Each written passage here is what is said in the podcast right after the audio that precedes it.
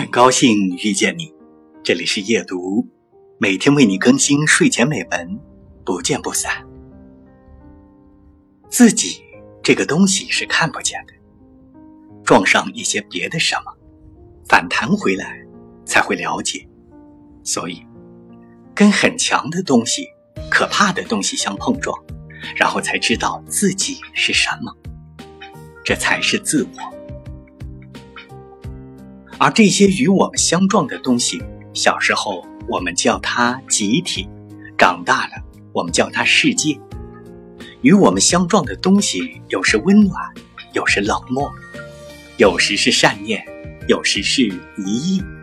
这些东西渐渐化成生命的底色，操控着我们的选择，决定着我们的悲喜，甚至会定义我们的人生。